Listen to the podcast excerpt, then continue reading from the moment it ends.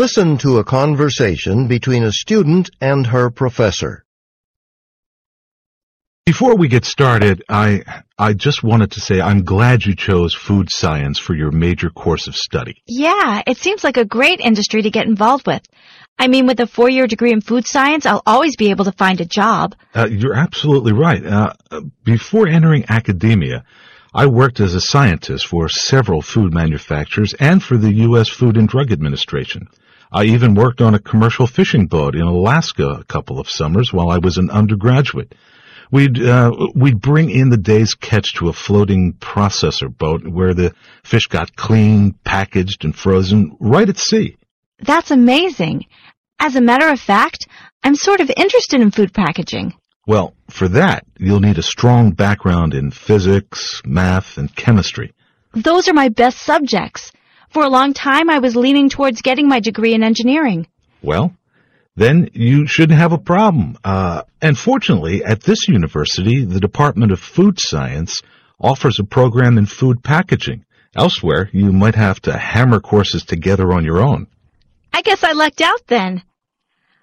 Um, so since my appointment today is to discuss my, my term paper topic, I wanted to ask, could I write about food packaging?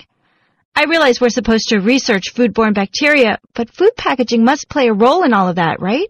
Absolutely. Uh, maybe you should do some preliminary research on that. I have. That's the problem. I'm overwhelmed. Well, in your reading, did anything interest you in particular? Uh, I mean, something you'd like to investigate.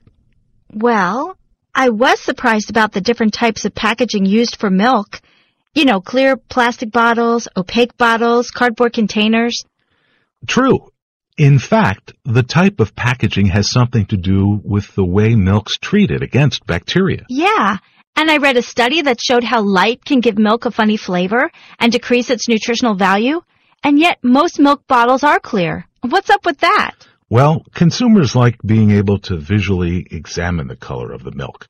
That might be one reason that opaque bottles haven't really caught on.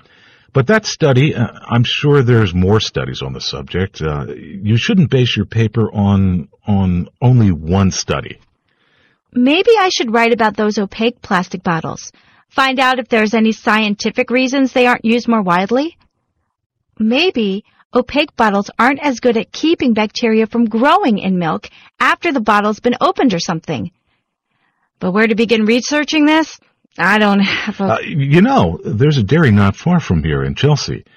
It was one of the first dairies to bottle milk in opaque plastic, but now they're using clear plastic again. And they're always very supportive of the university and our students, so if you wanted... Hmm, yeah, I like that idea.